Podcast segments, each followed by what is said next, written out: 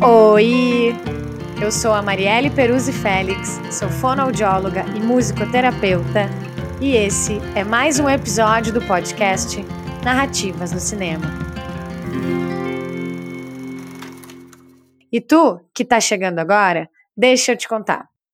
O podcast é independente, é criado e roteirizado por mim, é composto de leituras em voz alta de textos meus, relacionando cinema brasileiro, fonoaudiologia, psicanálise, sujeitos, sociedade e cultura. E além dos episódios em voz alta, nós teremos convidados para encontros debate. O Narrativas no Cinema tem uma playlist no Spotify com as músicas referenciadas nos episódios. Tu também pode nos acompanhar no nosso canal do YouTube e nós temos parceria com a Sulflix, que é o primeiro streaming exclusivo de conteúdo gaúcho. E hoje eu vou ler para vocês o meu livro Café ao Vinho, um livro-filme, uma experiência, que veio de um roteiro de curta-metragem que eu escrevi em 2019 e que em 2022 eu transformei em livro e fiz uma autopublicação. E hoje, então, eu vou trazer aqui para vocês o livro em audiobook. Para quem se escuta e se questiona, para quem se coloca em movimento. A vida imita a arte muito mais do que a arte imita a vida. Oscar Wilde, 1891, ensaio A Decadência da Mentira. Apresentação. Essa história começou em 2019 em formato de roteiro de curta-metragem. Teve seu último tratamento de roteiro em 2020, quando a inscrevi em um festival. E agora se transforma em um drama romance ficcional, continuando em movimento, assim como Leila, a personagem principal dessa história. Um livro dividido em cenas, tal qual a vida real, feita de tramas e desenlaces. Desejo que aproveitem e sintam a experiência. Ótima leitura. Cena 1. Janelas. Acompanho pela janela o dia no seu entardecer, antes do pôr do sol. Momento do dia que eu adoro, de contemplação, de transformação e sintonia de cores. Eu sou a Leila, tenho 34 anos. E hoje, meus cabelos compridos e ruivos estão um pouco oleosos. Estou com olheiras aparentes, cansada do dia. Estou usando uma blusa azul marinho, uma calça preta e tênis. De manhã, quando acordei, senti que as cores da minha roupa iriam representar o meu humor. Minhas roupas falam sobre mim. Por eu ser artista plástica e trabalhar com desenhos e aquarelas, observo as roupas e seus tons, e acredito que as escolhas delas signifiquem algo. Estou sentada em uma poltrona, de frente para Cláudia, minha psicóloga, que está em outra poltrona. Ela usa calça jeans, camisa branca e blazer cinza. Os cabelos curtos e os óculos de grau combinam com o estilo dela. Faço terapia há alguns anos e parece que nunca foi tão necessário vir nas sessões. Intercalo meu olhar, ora para a janela, ora para Cláudia.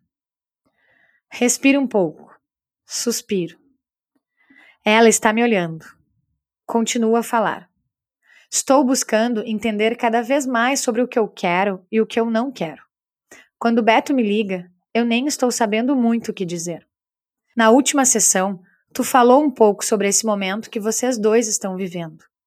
É, eu tenho pensado muito sobre nós. Estamos há anos juntos e somos muito parceiros um do outro. Eu amo o jeito carinhoso dele e tudo o que temos, mas não estamos muito bem no momento. E a proposta que ele tinha te feito, Leila? Isso deixou tudo complicado, porque o Beto quer organizar uma cerimônia para formalizar a nossa relação. Ele disse que está na hora, mas sei lá, Acho que estava bom como antes, só entre nós. Namorando, sem precisar oficializar. Tu já falou com ele sobre isso? Fico olhando de novo pela janela do consultório, ouvindo os barulhos da cidade. O consultório da Cláudia fica no quarto andar, numa posição lateral do prédio. Dá para ver outros prédios dali. Outras janelas, indiscretas. Duas árvores, sobreviventes à vida urbana. Meu olhar se distrai nessa paisagem. Por um momento, fico lembrando do Beto e eu juntos na nossa casa, leves e felizes. Sinto um sorriso aparecer em meu rosto. Tomo fôlego mais uma vez e continuo. Sim, falei algumas vezes.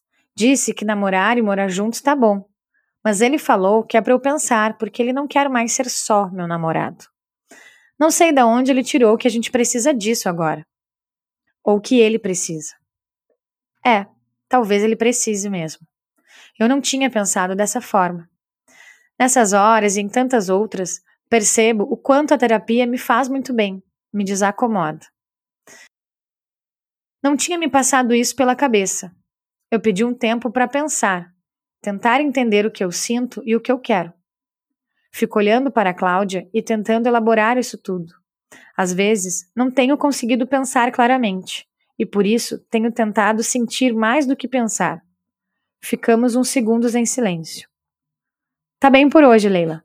Vamos terminar por aqui?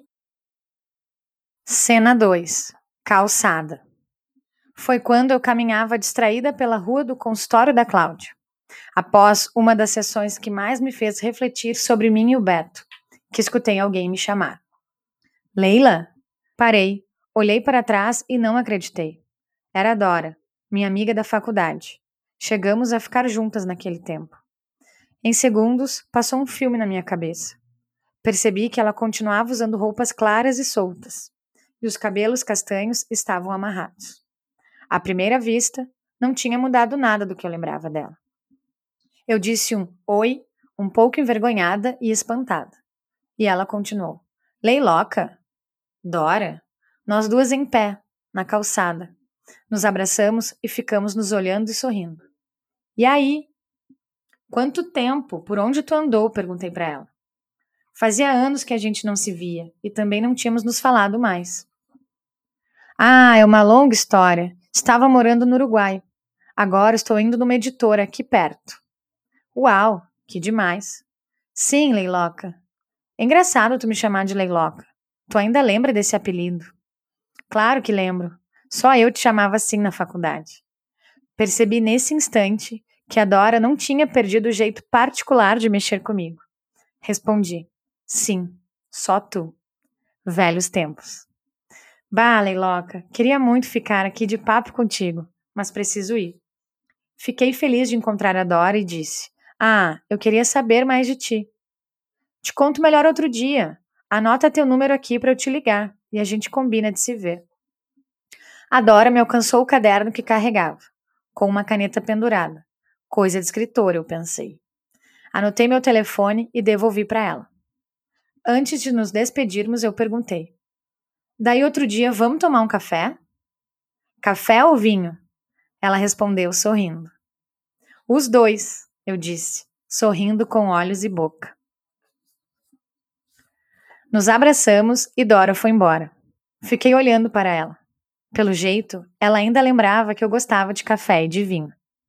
A pergunta da Dora, café ou vinho, me fez lembrar de alguns dos nossos encontros, anos atrás, quando ficávamos tentando decidir se tomaríamos café ou vinho, ou se os dois. E isso me fez pensar, mais uma vez, sobre essa dupla. Às vezes, me pego refletindo sobre as características e singularidades do café e do vinho, e sobre as diferenças e semelhanças de cada um. Continuei por ali, na calçada, pensando sobre isso, olhando os bares e as cafeterias da rua. Eu parecia uma turista olhando de um lado para outro. Fiquei observando as pessoas tomando café ou vinho e imaginando se estariam em alguma reunião ou em algum encontro.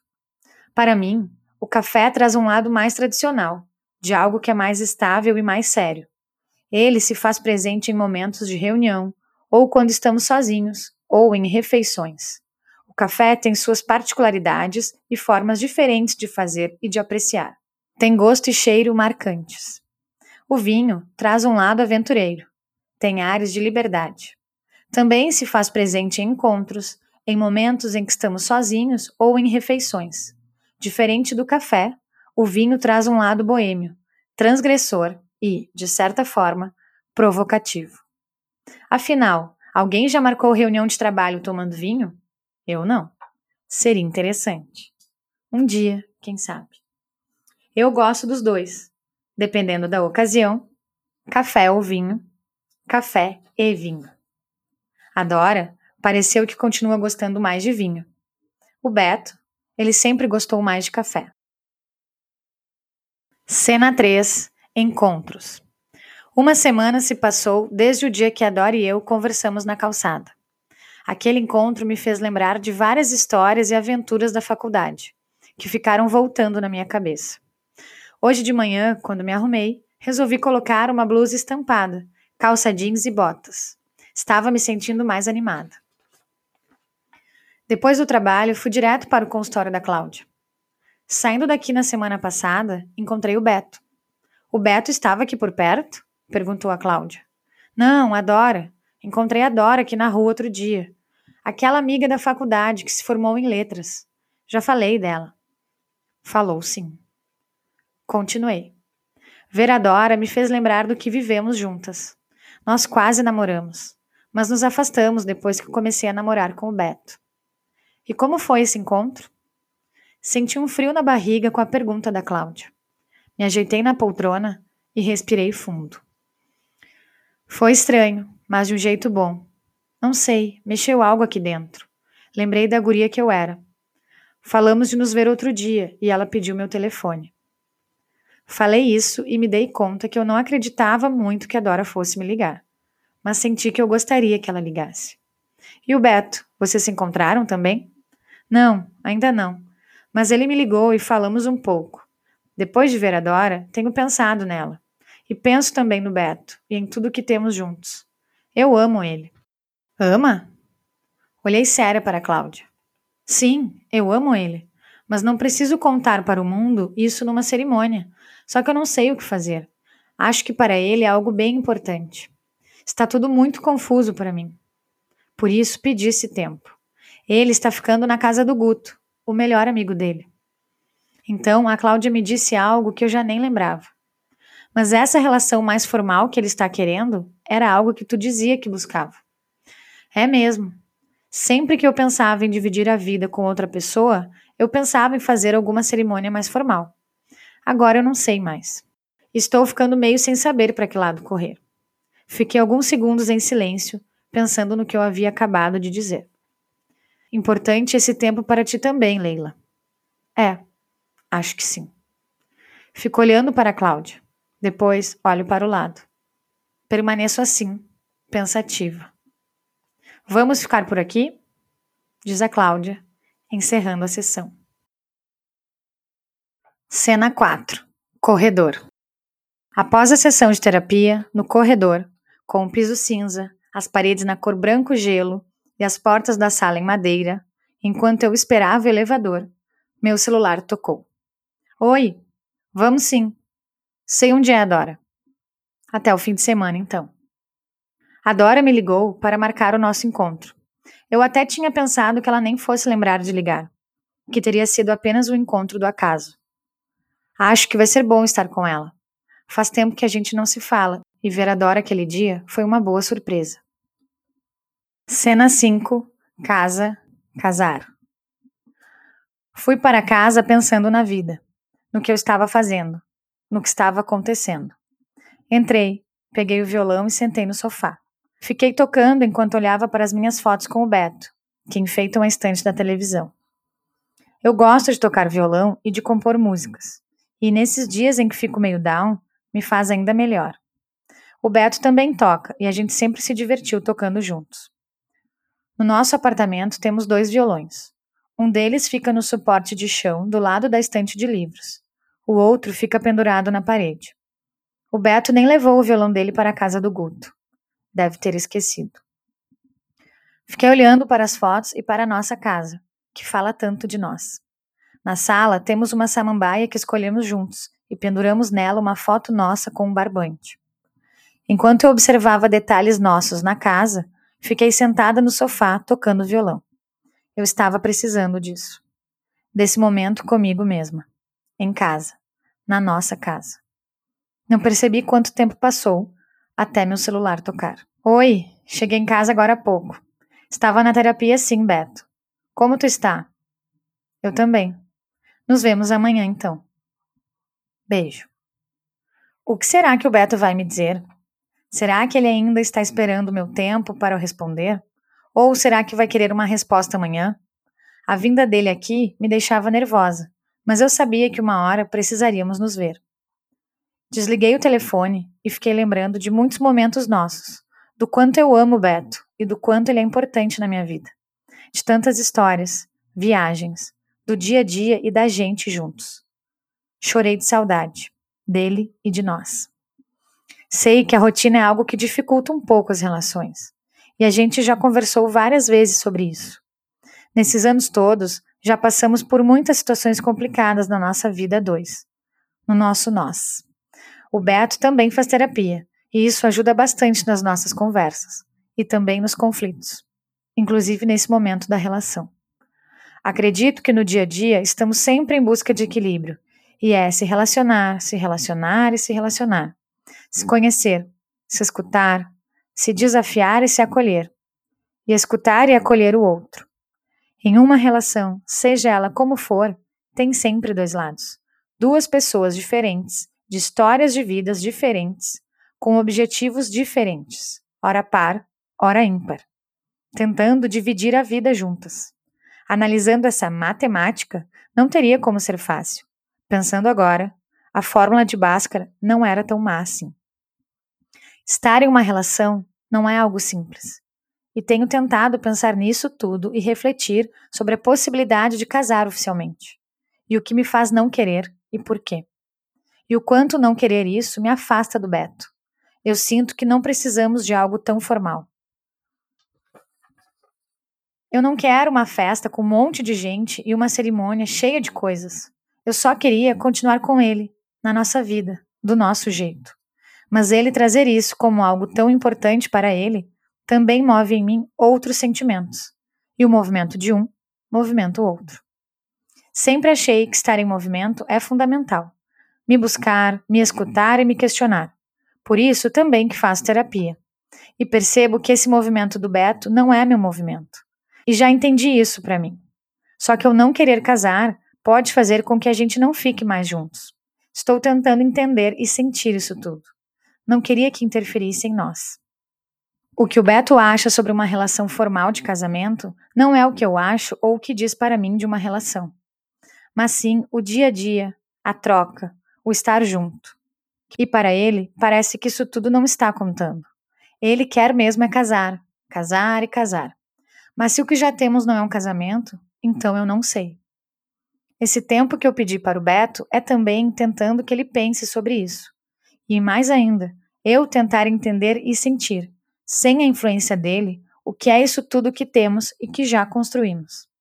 Nas sessões de terapia e nesses dias em casa sozinha, tenho me permitido escutar mais os meus questionamentos e sentimentos e o porquê de eu não querer casar formalmente.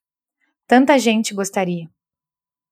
Sei que às vezes as pessoas só esperam por isso e ficam esperando uma vida toda. Minha mãe e meu pai, por exemplo, viveram anos juntos, se davam super bem, mas eles nunca casaram no papel, como diz a mãe. Ela até quis, mas não rolou. Meu pai vinha de um divórcio e acho que só quis viver o que sentia. Ele já me disse que casar no papel não era diferente do que tinha com a mãe. A minha mãe, quando conheceu meu pai, vinha de uma longa história com ex-namorado e, num primeiro momento, também quis só viver o que estava sentindo. Mas sei que ela gostaria de ter casado com meu pai, de também ter o sobrenome dele. Não sei o quanto ela conversou com ele sobre isso. Por falar em sobrenome, Preciso dizer que gosto muito do meu nome, Leila Lima Bittencourt. Casar com o Beto talvez faria mexer no meu nome, e eu não quero. Mas também sei que não precisaria.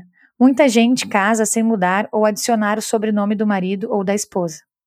Muita gente faz tanta coisa, mas eu não sou muita gente. Eu sou eu, com meus erros, defeitos, qualidades, questionamentos e movimentos. Falando nisso, lembrei de uma cena de uma série que assisti outro dia, em que mãe e filho estão conversando sobre seus relacionamentos, e ele pergunta para a mãe se ela se arrepende das escolhas que fez na vida.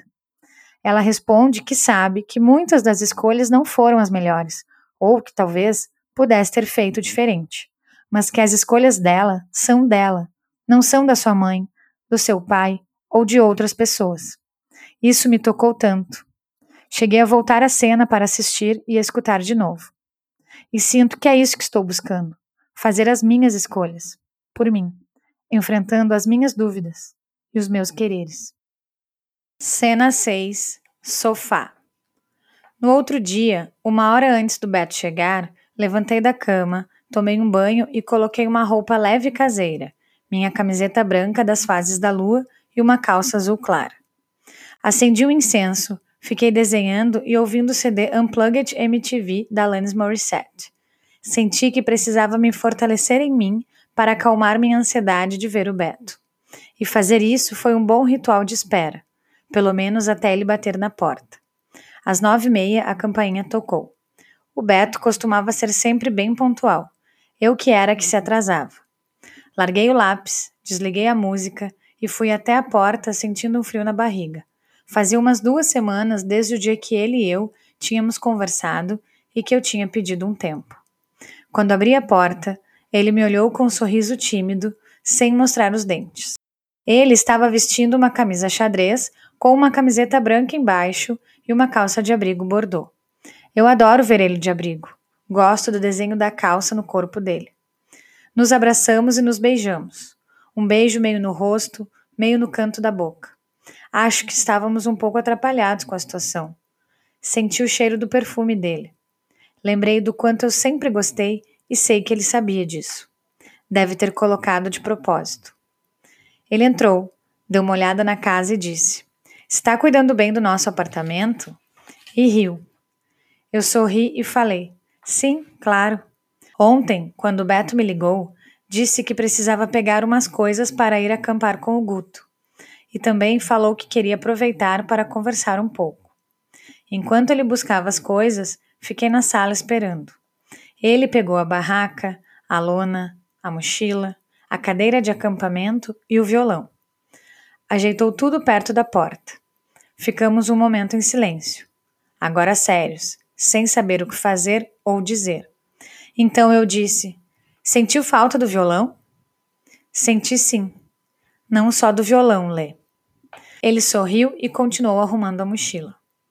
Eu também, Beto. Enquanto isso, eu fiquei olhando para ele todo, admirando ele e o que estava fazendo. O jeito dele, as mãos dele, o jeito de se movimentar e de fazer as coisas. Eu sempre adorei observar o Beto atuando no mundo e a bela combinação do cabelo escuro com a pele morena e a barba. Ele continuava um gato e fiquei uns segundos contemplando a vista. Eu estava com saudade, mas eu sentia que era uma saudade um pouco doída, eu continuava não sabendo o que dizer para ele. Além de dizer que eu sentia falta dele, não sabia mais o que falar, a não ser que eu ainda precisava de mais tempo. Também não sabia como me comportar. Fiquei em pé, parada, olhando para ele. Parecia que eu estava grudada no chão. Ele terminou as arrumações e disse: Antes de eu ir, vamos tomar um café? Quero conversar um pouco. Claro, vou fazer para nós.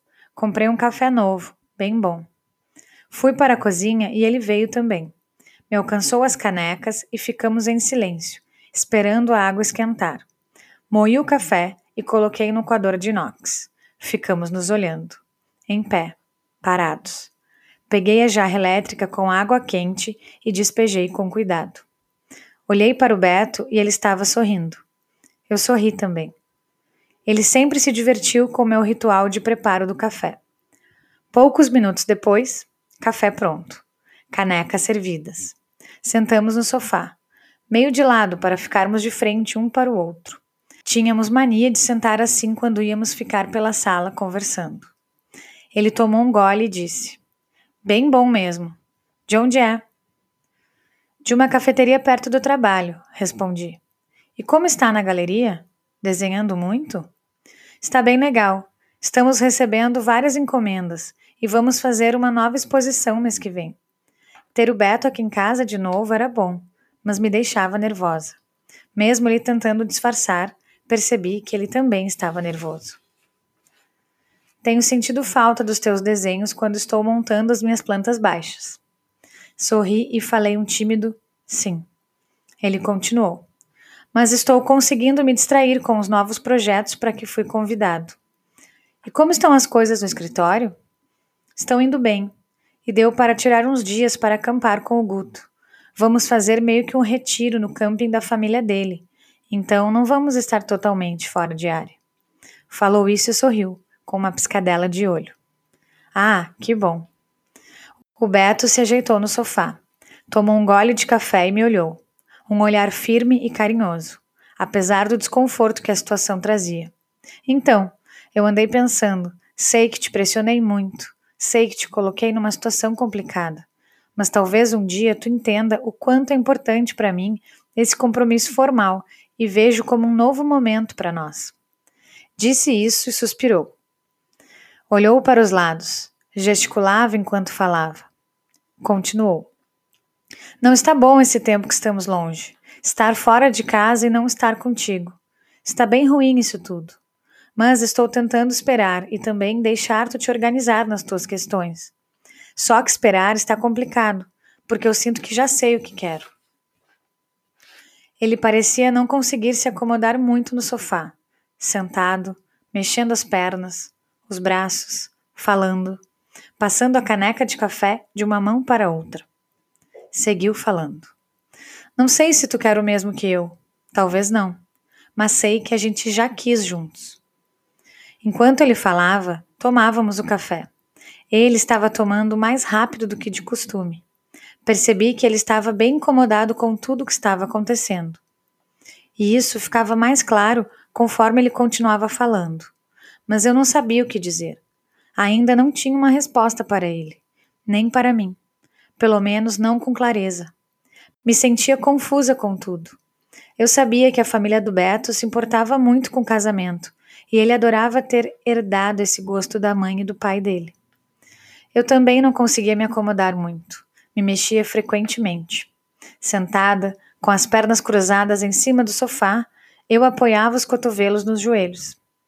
Pensei por alguns segundos e falei: Olha, Beto, tu vir buscar as coisas para o acampamento não faz com que eu já tenha uma resposta, entende? Pelo menos não além do que já te disse. Está tudo complicado. Eu também sinto a tua falta, da nossa vida juntos e de te ter aqui em casa comigo. Ele me olhava, parecendo um pouco impaciente. Estou tentando te entender, mas essa situação está bem difícil. Por isso também que vou fazer esse retiro para ver se passa logo. Porque os dias estão parecendo meses. Eu sinto falta da gente. Ele intercalava entre me olhar e olhar para as coisas dele na porta. Apoiei uma das mãos na perna dele enquanto segurava minha caneca de café com a outra. Eu sei, também sinto. Eu tenho lembrado desse tempo todo, nós dois juntos, e de tudo que já vivemos, e do quanto uma cerimônia não deveria ser maior do que temos e somos. Mas também estou tentando te entender e o que é importante para ti. Pois é, temos nossas expectativas e planos. Na volta dessa viagem, vamos nos encontrar de novo para conversar? Ele pegou na minha mão. Segurei a mão dele também. Não sei quanto tempo mais consigo esperar assim. Estou muito ansioso, mesmo que não pareça tanto, ele disse. Depois de alguns segundos, respondi: Podemos conversar na tua volta. Também estou ansiosa e sentir que tu está me pressionando não ajuda.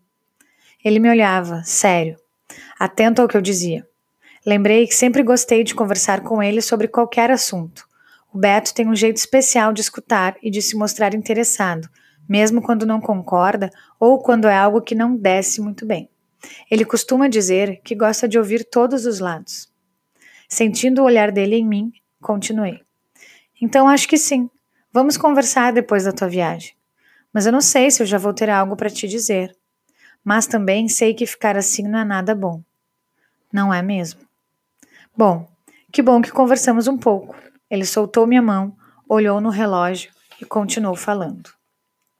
Vou ter que ir agora, Lê. O Guto já deve estar me esperando. Vamos sair daqui a pouco.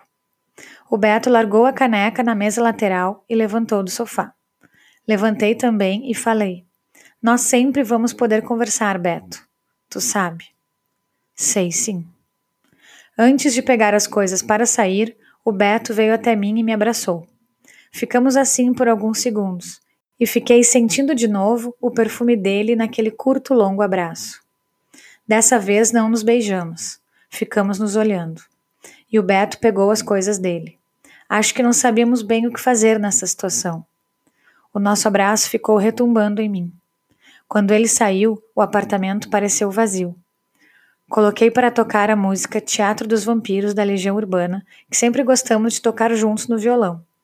E fiquei olhando para a caneca dele e pensando em nós. Respirei fundo. O cheiro do café tinha ficado na casa. O cheiro do Beto também. Deitei no sofá. A música continuava tocando. Fiquei assim, jogada. Cena 7. Mesa. Alguns dias se passaram depois do café com o Beto. Fiquei mexida de ver ele. Para me distrair um pouco, trabalhei umas horas a mais na galeria durante essa semana. Hoje, antes de sair para trabalhar, coloquei minha saia preta comprida e joguei uma camisa verde clara por cima, com meu tênis de cano longo.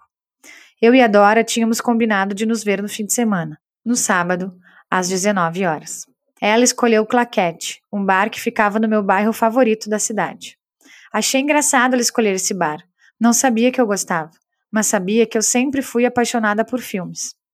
O Claquete é um bar inspirado em cinema e traz várias referências de filmes.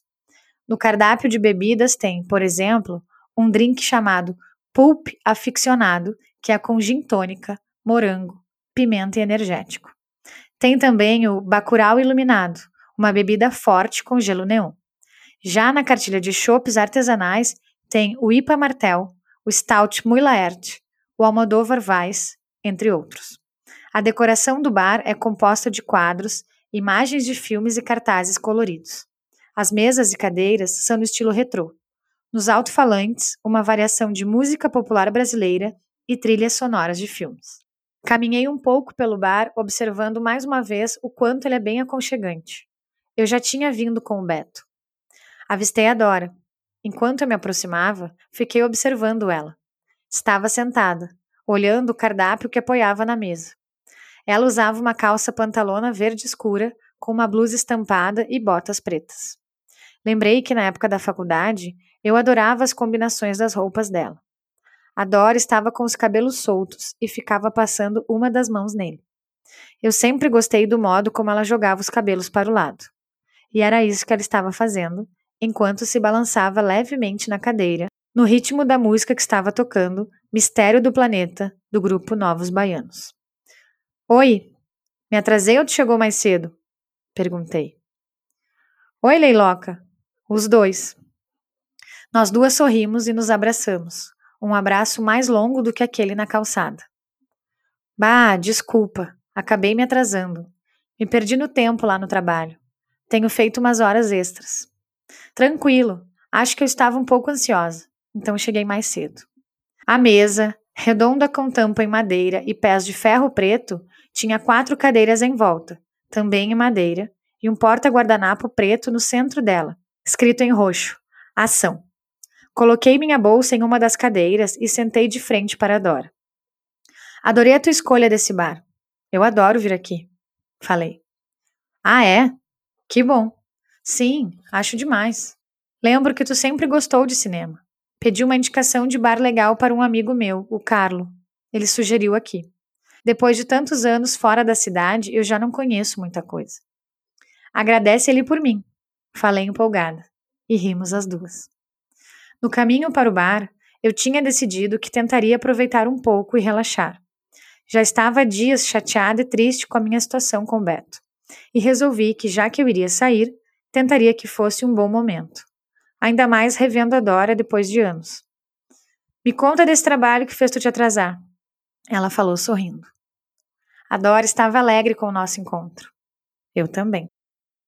Estou trabalhando em uma galeria aqui em Porto Alegre, desenhando uns projetos e compondo umas exposições de aquarelas. Faz uns dois anos já. Que legal. Sim, mas e tu, Dora?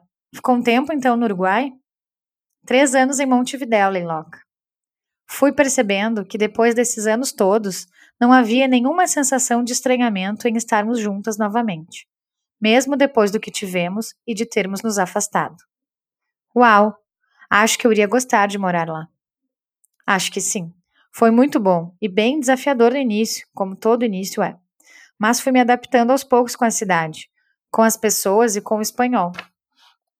Enquanto a Dora contava, Fiquei imaginando ela perambulando em Montevidéu com um caderninho na mão e falando em espanhol.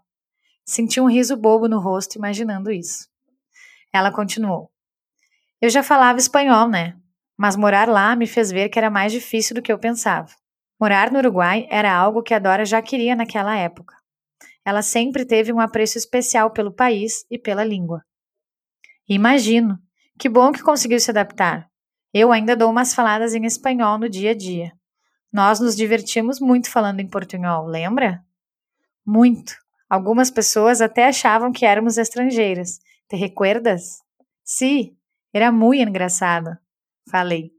Gargalhamos juntas. Segundos depois, a Dora continuou. Já não me sinto estrangeira no Uruguai. Encontrei pessoas bem legais que me apresentaram vários lugares em Montevidéu. E isso ajudou no meu processo de adaptação.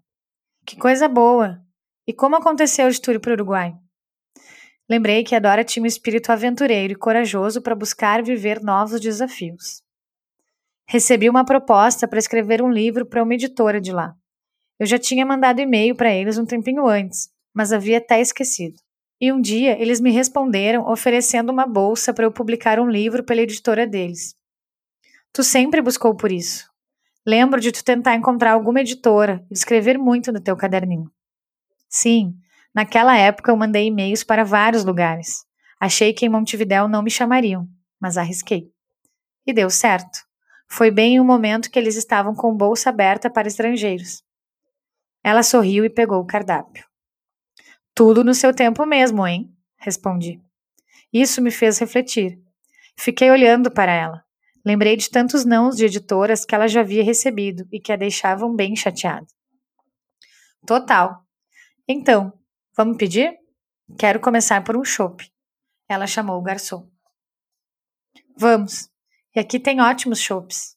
Precisamos comemorar essa tua bolsa no Uruguai, mesmo três anos depois. A Dora soltou uma risada alta e concordou com a comemoração. Me perguntou se eu já sabia o que iria querer e eu disse que sim. Lucas, o garçom que veio na nossa mesa, era alto e tinha cabelos pretos. Parecia ter uns 30 anos. Usava uma camisa roxa de gola polo com bolsinho marrom, calça e tênis pretos, que era o uniforme dos funcionários do bar. Eu já conhecia ele dali. Quando eu disse: Oi, Lucas, a Dora falou que eu era mesmo fã de carteirinha do bar. Pedimos dois chopps. Eu escolhi o IPA Martel e a Dora quis o Almodóvar Weiss. Continuamos a conversa. E eu perguntei, curiosa: Mas e aí? Me conta como está tudo. Desde quando tu está na cidade? Cheguei faz duas semanas. E o que te fez voltar, afinal? Senti que eu estava precisando encontrar minhas raízes e quero tentar publicar meu novo livro por aqui. Lucas entrega as bebidas e brindamos sorrindo. Eu suspiro, fico olhando para Dora, que continua falando. Eu estava bem lá, mas senti algo me chamando para voltar. A Dora diz isso e toma um gole de chope. Percebo que ela fica um pouco séria, olhando para o copo, parecendo pensativa. Depois de alguns segundos, digo: Mas o teu novo livro? Tem a ver com esse chamado? Também. Tu lembra que eu escrevia poemas? Claro que sim. Como eu não lembraria? Na faculdade, a Dora estava sempre com o caderninho dela. Gostava de escrever sobre as pessoas, sobre as que conhecia e sobre as que encontrava na rua. Imaginava como seriam suas vidas e criava histórias. Fazia vários poemas e eu costumava dizer que ela ficava viajando.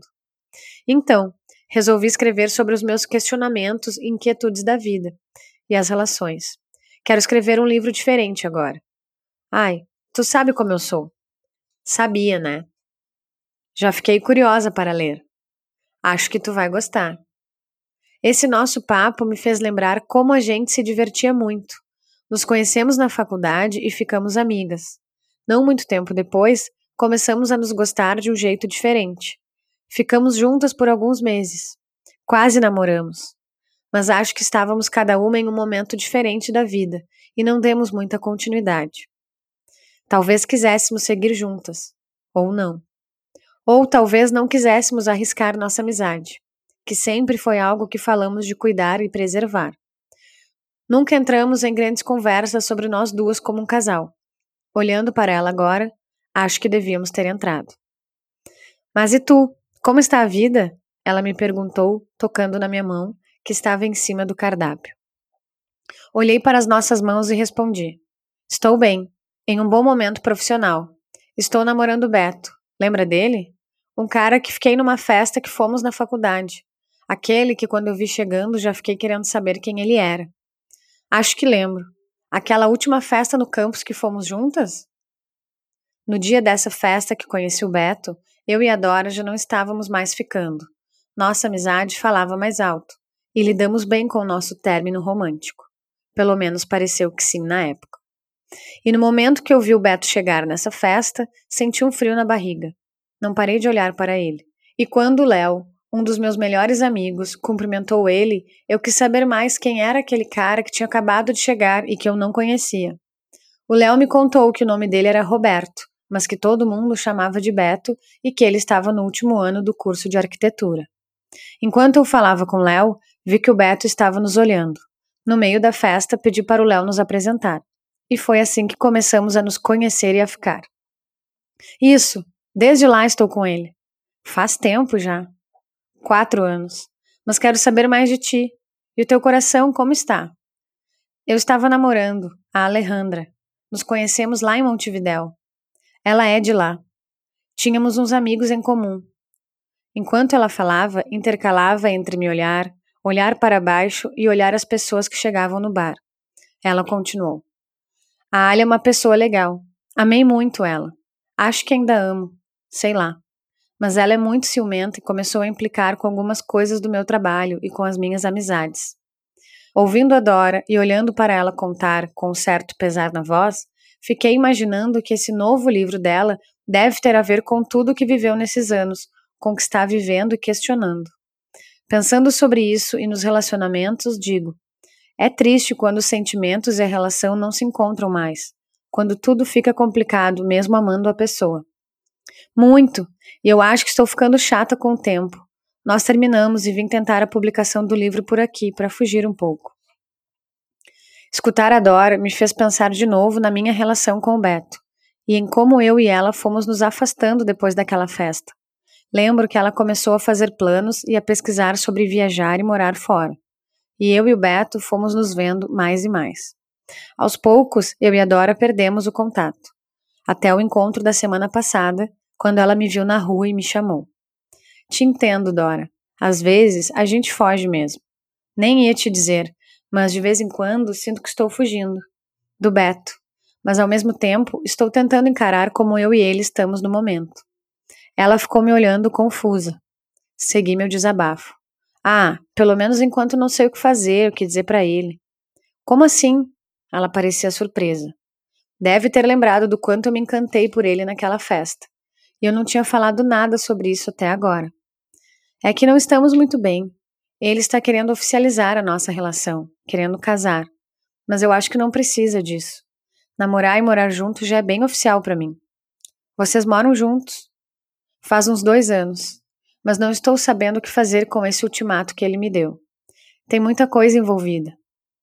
Eu pedi um tempo para ele. Percebi que eu ainda não havia falado sobre isso fora do ambiente da terapia, e além da minha conversa com o Beto no outro dia lá em casa. Quando parei de falar, a Dora disse: Também te entendo. Se relacionar com o outro nunca é fácil. É, mas me relacionar comigo mesma, em alguns momentos, acho que é ainda mais difícil. Verdade. A Dora me olhava. Senti o olhar dela no meu rosto e nas minhas mãos. Estava atenta ao que eu contava e aos meus gestos. Continuei. O Beto tem me ligado e conversamos um pouco. Ele teve lá em casa outro dia para pegar umas coisas para acampar com um amigo. Depois que eu pedi um tempo, achamos melhor que ficássemos cada um num lugar. Às vezes, estar distante ajuda a pensar e a sentir melhor. A Ali tem me ligado também. Eu sinto a falta dela mas ficou complicada a relação com tantos ciúmes. Na faculdade, a Dora falava da importância de se sentir livre, de fazer escolhas próprias e ter relações leves. Sempre se incomodou quando alguma guria começava a ser ciumenta ou ficava muito em cima de onde ela ia ou do que ia fazer. Então eu consegui imaginar a situação dela com a Alejandra. Tu voltou para ficar então, Dora? Não, ainda não. Vou ir para Montevidéu mês que vem. Pensei que tu já tivesse voltado definitivamente. Fiquei com a chave do apartamento de lá. Preciso ver se vai dar certo essa ideia de ficar por aqui e onde morar. Estou ficando na casa do Carlo, que me indicou o bar. Ele está viajando.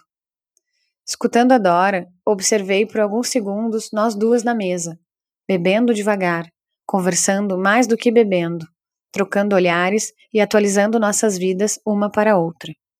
Tu ainda tem várias coisas para resolver então, mas se bem que voltar para Montevidéu não vai ser nada mal.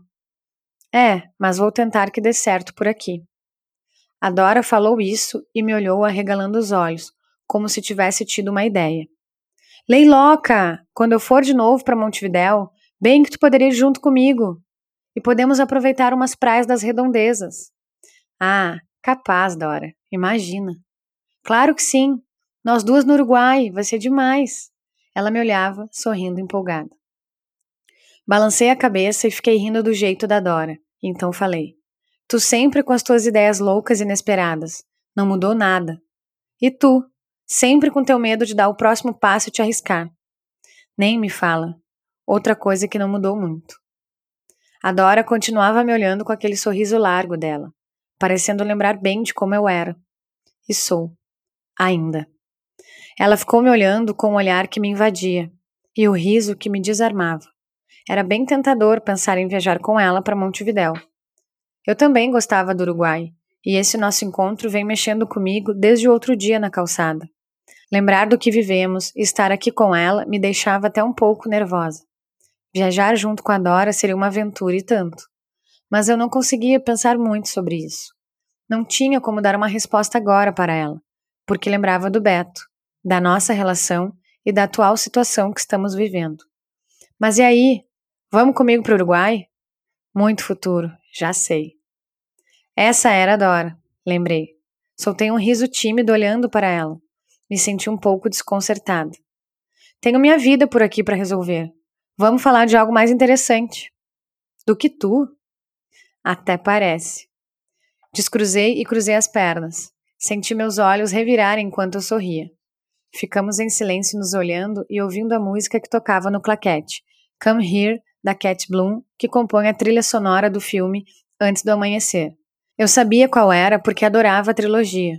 A Dora também já tinha visto os filmes. Na nossa mesa, um encontro de amores, de sentimentos, de histórias e possibilidades. Bah, que saudade que eu estava de ti, Leiloca. Nem sabia que era tanto. A Dora diz isso e se aproxima um pouco, apoiando os braços na mesa. Ela fica me olhando. Sorriu. Eu conseguia sentir no ar a saudade que rolava entre nós. Então respondo. Eu também estava com saudade.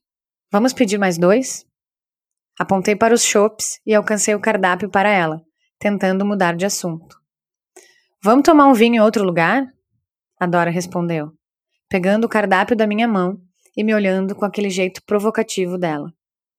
Apoiei o cotovelo na mesa, a palma da mão no queixo e fiquei olhando para Dora. Eu sorria com os olhos enquanto olhava para ela. Pensei por alguns segundos e respondi: Vamos. A Dora levantou. Eu levantei também. Pegamos nossas bolsas e pagamos a conta. Saindo do claquete, ela colocou a mão na minha cintura. Eu olhei para ela sorrindo. Cena 8 Sala. A Dora sugeriu de irmos para o apartamento do Carlo, que ficava perto do bar. Saímos caminhando pela rua, sentindo o vento nos nossos rostos, admirando as árvores, nos olhando e sorrindo falando das pessoas que encontrávamos no caminho e da cidade que se mostrava diferente do que a Dora lembrava. Inventando assuntos como se estivéssemos sem saber o que dizer, porque parecia que já sabíamos o que iria acontecer. Já estava dito. Enquanto caminhávamos, nos abraçávamos, dávamos as mãos, ríamos mais uma vez. Depois nos soltávamos e seguíamos nossa livre jornada. Era como se estivéssemos bêbadas, mas não estávamos. Umas três quadras depois, chegamos. O apartamento era de um quarto. A sala, com copa, cozinha e dois bancos pretos altos na frente do balcão, tinha um charme de pub, decorada com alguns quadros nas paredes. Percebi que a casa do Carlo tinha o mesmo estilo do claquete. Entramos e a Dora falou para eu sentar em um dos bancos. Fiquei olhando para ela, que foi pegando um vinho e duas taças. Ficou falando alguma coisa enquanto abria a garrafa, que eu nem prestei atenção. Eu estava me sentindo flutuando, de volta ao passado, em uma viagem que eu não havia imaginado fazer, mas que eu estava gostando da experiência. Pelo menos por uma noite, eu tentava deixar de lado minhas questões e resoluções com o Beto e viver o momento e o que eu estava sentindo. Fiquei observando a Dora. Parecia que ela já estava com tudo planejado. Serviu as duas taças e ligou a música For the Love of You da Joss Stone. Nós duas conhecemos bem essa música e ficamos ouvindo e nos olhando. A Dora trocou as luzes, deixando uma luz mais baixa na sala. Sentou em um canto, onde ficavam algumas almofadas no chão, com uma mesa de centro na frente. Ergueu uma das taças que segurava e me chamou para sentar ao lado dela. Vem para cá. Sorri para ela. Sentei. Peguei a taça e brindamos. Um brinde a nós, ela disse. Tim-tim, falei olhando nos olhos dela. Apoiei as costas em uma almofada, espichei as pernas e comecei a falar sobre a música que tocava, tão conhecida para nós e tão parte do que tivemos. Que escolha de música, hein, Dora? É da trilha sonora da nossa história. Não poderia faltar nesse momento. A fita está rebobinando aqui na minha cabeça. Na minha também.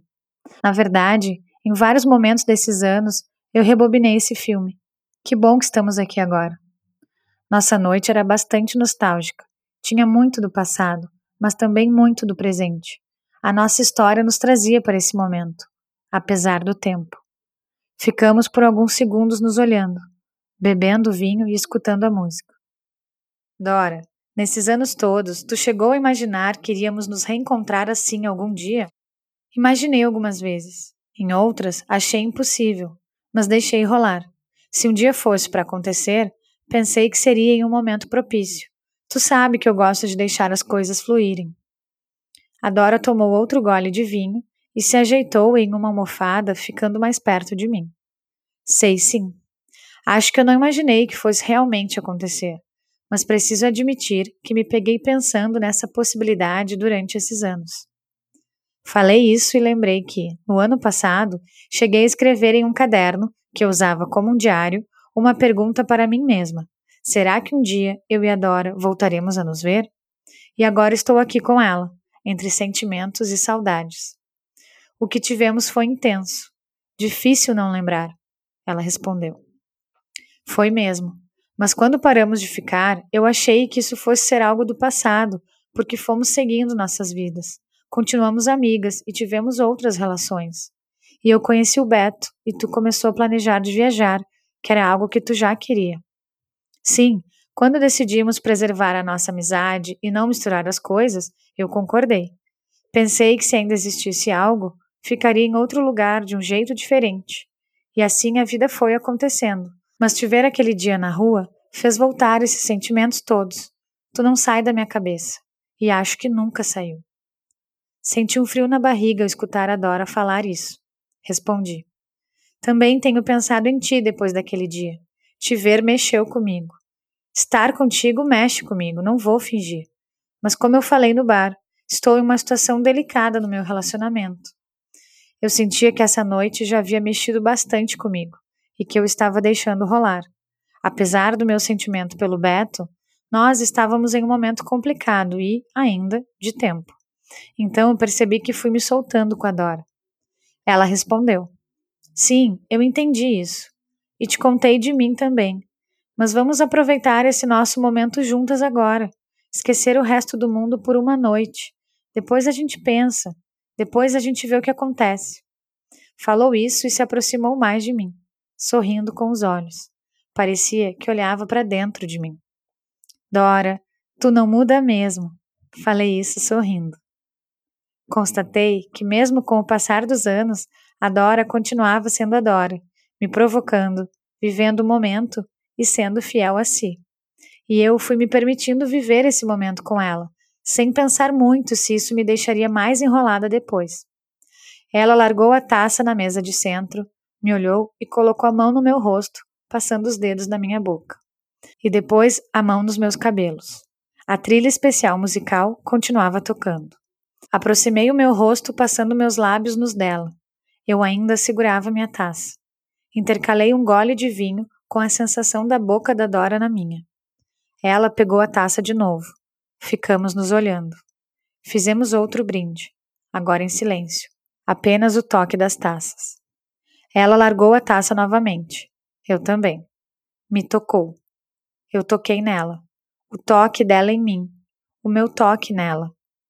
Ela pegou na minha mão e foi subindo o toque dos dedos no meu braço, enquanto eu me aproximava do rosto dela. Encostei minha boca na boca da Dora. Depois fui beijando seu rosto até o pescoço, sentindo o cheiro dela, o mesmo de quando estávamos juntas. Eu ainda lembrava. A Dora pegou na minha nuca, passando a mão por baixo dos meus cabelos. Olhei para ela com um riso bobo. Nos beijamos. Um beijo com o corpo todo. Bocas, línguas, mãos, pernas, peles. Ela tirou minha blusa. Tirei a blusa dela. Nos despimos por completo. A Dora passava os dedos pelo meu corpo, subindo das pernas até os seios. Puxei ela para mais perto de mim e a beijei, sentindo a pele dela na minha, passando as minhas mãos no corpo dela, pegando nos seios, pegando nela, nos braços, nas costas, no corpo todo. Ela me beijando, pegando nas minhas coxas, gemendo. Eu sentindo nossas respirações ofegantes. Eu estava tremendo por dentro. Meu corpo vibrava, era uma sensação forte de intimidade, desejo e saudade. As roupas ficaram pelo chão da sala, assim como nós. O corpo nu dela inebriou o meu corpo nu, perdido em toques, cheiros e sensações. Cena 9 Poltrona. Alguns dias depois do meu encontro com a Dora, lá estava eu no consultório da Cláudia para minha sessão de terapia. Sentada na sala de espera, eu me senti ofegante, Parecia que eu tinha subido os quatro andares de escada. Enquanto eu esperava, fiquei pensando que eu não sabia nem por onde começar. Quando a Cláudia me chamou, levantei num salto e dei um oi num susto. Entrei e sentei na poltrona. Respirei um pouco enquanto olhava pela janela, para a sala do consultório. Duas poltronas e um divã. Antes, eu fazia minha terapia deitada no divã, mas depois dessa situação com o Beto, Sinto que preciso ficar sentada e de frente para Cláudia, para olhar a minha relação por outro ângulo, para me escutar por outro ponto de vista. Às vezes, nem sei bem o que estou dizendo nas sessões de terapia. Associo coisas que aconteceram, lembranças, momentos que vivi e que têm a ver um com o outro, que eu acho que tem a ver. Quando percebo, estou pensando: como cheguei nesse assunto que eu nem imaginava falar, que eu nem sabia que ainda estava reverberando por aqui. Isso acontece com frequência e acho que terapia é assim mesmo. Apesar de, em alguns momentos, ser difícil me colocar nesse espaço de escuta, estar aqui sempre é algo bom no meu dia e na minha semana. Eu pensava e olhava para Cláudia. Imaginei que ela estivesse me dando um tempo após a minha chegada. Hoje estou um pouco desorganizada, Cláudia, mas até mais animada. Eu tinha colocado uma blusa amarela que combinava com a minha calça saruel lilás e minhas alpargatas cinzas. Essa era uma das minhas roupas favoritas. E tinha passado um lápis nos olhos e feito um coque no cabelo. Apesar de um pouco desorganizada sentimentalmente, eu estava me sentindo bem.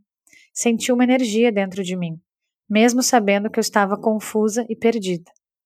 E o que está te deixando assim? O Beto foi lá em casa outro dia pegar umas coisas para acampar, para fazer um retiro com o Guto. Tomamos café juntos. Ele queria conversar um pouco. Me senti pressionada, mas ter ele lá em casa me deu saudades da gente e foi bom. Ele está esperando eu tomar alguma decisão, fazer uma escolha. Escolha? É, pelo que conversamos, ele está esperando eu resolver se vou querer dar mais esse passo na nossa relação. Disse que na volta da viagem quer conversar de novo. Eu cruzava as pernas, descruzava, me mexia na poltrona, que tinha uma almofada de apoio e eu ficava ajeitando. Colocava a almofada nas costas, depois colocava no colo, depois nas costas de novo e tentava me acomodar. E tem mais alguma coisa acontecendo que te deixou desorganizada, como tu disse? Saí com a Dora no fim de semana. Fomos num bar. Conversamos bastante sobre nós, sobre as nossas vidas atuais e o que vivemos juntas na faculdade. Tomamos vinho. Na casa que ela está ficando aqui na cidade. Ouvimos nossas músicas da época e passamos a noite juntas. Foi lindo. Quando falei em voz alta do meu encontro com a Dora, a coisa toda se tornou mais real. Quando me escutei, nem acreditei. Sentada na poltrona, eu havia desistido de mexer na almofada e agora oscilava entre passar as mãos nos cabelos, olhar para Cláudia, para o chão, para a estante de livros da sala, para o quadro na parede. Olhei para Cláudia novamente e respirei fundo, tentando me organizar. Acho que fiquei assim por um minuto. Não sei. Então ela te procurou mesmo, disse a Cláudia, após eu me acomodar de novo na poltrona. Sim, e foi tão especial. Me complicou ainda mais. E o Beto, sei que para ele essa situação de tempo também não está legal. Eu sinto a falta dele. Respirei fundo e olhei para o lado. Apoiei os braços na poltrona. Olhei de novo para Cláudia e continuei falando. Tenho pensado em ligar para Dora e ver ela de novo. Ela vai viajar para Montevidéu no mês que vem e me convidou para ir junto com ela. Imagina só. E o Beto também penso em ligar para ele e marcar da gente se ver de novo. Ele fez questão de dizer que no retiro com o Guto ele não ficaria fora de área. Tu está precisando resolver algumas coisas, Leila, mas respeito o teu tempo e essa fronteira que tu está vivendo. Pois é, isso tudo está me dando um nó. Estão me dando nós. Estão mais apertados esses nós, então? E como? Foi tão bom com a Dora, mas ela também está toda enrolada Terminou um namoro recentemente com uma guria do Uruguai. E tenho meu nós com o Beto, a nossa vida juntos e o meu amor por ele. Nossa, que loucura isso tudo. Me mexi na poltrona, fiquei encarando a Cláudia e falei: Acabou o tempo, né? Me movimentei como se fosse levantar. A gente se vê semana que vem, disse a Cláudia. Sim. Levantei, peguei minha mochila que estava no chão ao lado da poltrona Dei um abraço na Cláudia e saí do consultório. Cena 10 Elevador. Saí da sala da Cláudia me sentindo confusa e ansiosa, bastante mexida com tudo, tentando entender e elaborar o que eu tinha dito e o que ela tinha falado. Ao mesmo tempo, senti um movimento dentro de mim. No corredor, eu caminhava devagar. Quando cheguei na frente do elevador, apertei o botão e fiquei parada, esperando mexendo no celular e pensando em ligar. Perdi o elevador. Quando levantei os olhos do telefone, a porta havia se fechado. Fiquei olhando para a porta, agora fechada. Voltei a mexer no celular. Enquanto eu mexia na lista de contatos, olhava os nomes do Beto e da Dora, sozinha, parada na frente do elevador. Fiquei lendo em voz alta, tocando na tela do celular para cima e para baixo. Beto, Dora, Beto, Dora. Beto, Dora. Desviei o olhar por um momento para apertar o botão do elevador. Enquanto esperava, continuei lendo, dessa vez em pensamento. Beto, Dora. Beto, Dora. Beto, Dora. O elevador chegou. A porta abriu. Entrei. Respirei fundo e fiz uma ligação. Oi? Este livro é uma autopublicação. Foi organizado, diagramado e editado por mim. Equipe apoiadora: Bruna de Melo Menezes. Ilustração de capa, desenho sob papel e leitura crítica. Camila Araújo, divulgação e lançamento. Cláudia Litvin, divulgação e lançamento. Cristiano Porciúncula, capista. Daniele de Azevedo, direção de marketing. Emiliano Cunha, Contracapa e leitura crítica. Joana de Oliveira Ferraz, revisão de texto. Lucas Mizuzaki, leitura crítica. Vivian Carraveta, ficha catalográfica. Agradecimentos. Muito obrigada à equipe apoiadora que dedicou tempo com escuta, acolheu essa história e acreditou no meu livro-filme. No processo de escrita e de existência desse livro, houveram outros sujeitos importantes nessa narrativa, colaborações que vieram da vida, de trocas de escutas, de torcida para que desse certo essa autopublicação, de experiências compartilhadas e de movimentos. Sei que cada um reconhecerá o seu papel nessa trajetória. Muito obrigada a todos. Assim encerro e agradeço o apoio do Recomeçar Espaço Interdisciplinar, do Infância em Cena Espaço Terapêutico, do Diego Pires pela edição e mixagem, da Daniela Azevedo pela edição de arte e a Sulflix.